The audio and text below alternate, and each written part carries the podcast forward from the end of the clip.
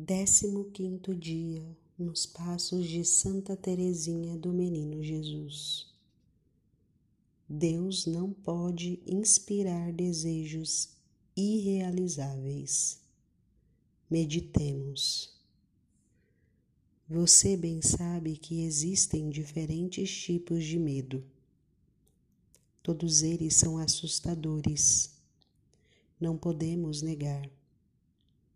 Diante deles perdemos nossas forças, paralisamos e vemos nossa coragem se esvair aos poucos. Diariamente estamos sujeitos a muitos episódios que podem despertar o medo em nosso interior. Teimosamente os guardamos como se fossem animais de estimação Aqueles que guardam medo em seus corações acabam se tornando reféns de uma espiral de violência. É natural que sintamos medos. No entanto, não podemos permanecer subjugados por uma força que nos impede de ver a esperança brotar bem no centro de nosso coração.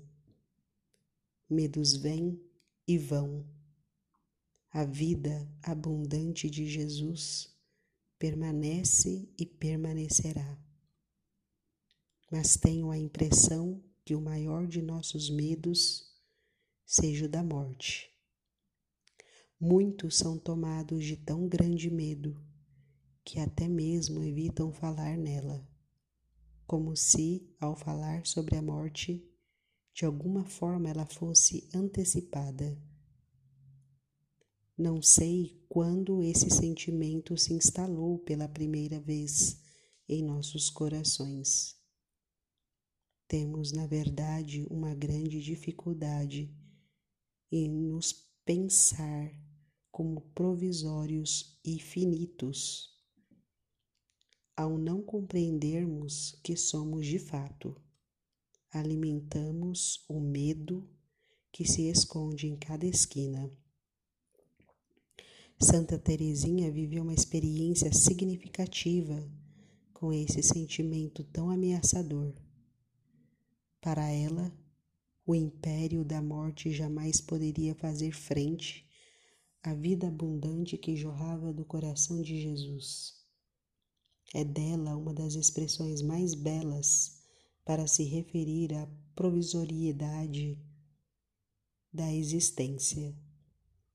De forma curta e objetiva, ela disse: Não morro, entro na vida. A percepção dela é fantástica ao nos mostrar que via a própria vida como se fosse um exílio na terra e que em breve Jesus viria buscá-la. Diante de tão aguçada visão, ela escrevia com lúcida clareza: Não é a morte que virá buscar-me, é Deus. Somente aqueles que andam com Jesus podem enfrentar o pavor da morte e viver a esperança da ressurreição. Jesus dizia ser a ressurreição e a vida. Palavras que Santa Teresinha assumia como um ato de fé, impedindo assim que a morte tivesse a última palavra em sua vida.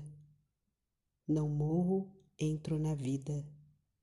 É uma declaração de fé que subverte o império da morte e todos os seus temores anunciando que a vida do Jesus ressurreto é a mais absoluta resposta de Deus ao maior de nossos medos.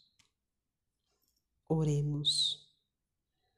Ó oh Mãe bem amada, apesar da minha pequenez, como tu possuo em mim o Onipotente.